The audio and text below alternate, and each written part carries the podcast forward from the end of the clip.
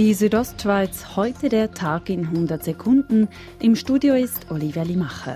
Der Bündner Regierungspräsident Christian Rathgeb hat heute in einer Online-Medienkonferenz der Bündner Bevölkerung für die gute Einhaltung der Anti-Corona-Regeln Danke gesagt. Er spüre im Kanton eine große Solidarität.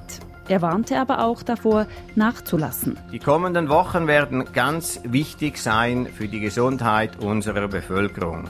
Es wird entscheidend sein, dass wir durchhalten und nicht nachlassen im Kampf gegen das Virus. Grabünden zählt aktuell 657 bestätigte Corona-Fälle und 31 Todesopfer. Das Coronavirus breitet sich in den Alters- und Pflegeheimen aus. In Grabünden sind mittlerweile 22 Bewohner positiv getestet worden, wie Gesundheitsdirektor Peter Peyer in Chur bekannt gab. Und das Virus habe auch Todesopfer gefordert.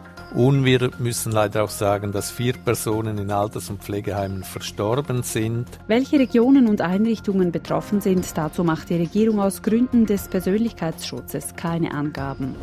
Trotz Corona-Pandemie in Grabünden wird auch in diesem Jahr an der Straßeninfrastruktur gebaut. Das gab Baudirektor Mario Cavigelli heute in Chur bekannt. Wir werden nach Ostern die Bauarbeiten auf den Straßen im Kanton wie üblich aufnehmen. Auf den Baustellen werde ein besonderes Augenmerk auf die Umsetzung der Corona-Maßnahmen gelegt. Der Schutz der Arbeiter habe Priorität, so Mario Cavigelli. Die Arbeitslosenquote in der Schweiz ist im letzten Monat wegen Corona von 2,5 Prozent auf 2,9 Prozent gestiegen. Zudem sank die Zahl der offenen Stellen. Am stärksten betroffen ist Grabünden. Die Arbeitslosenquote im Kanton hat sich fast verdoppelt von 1,2 auf 2 Prozent.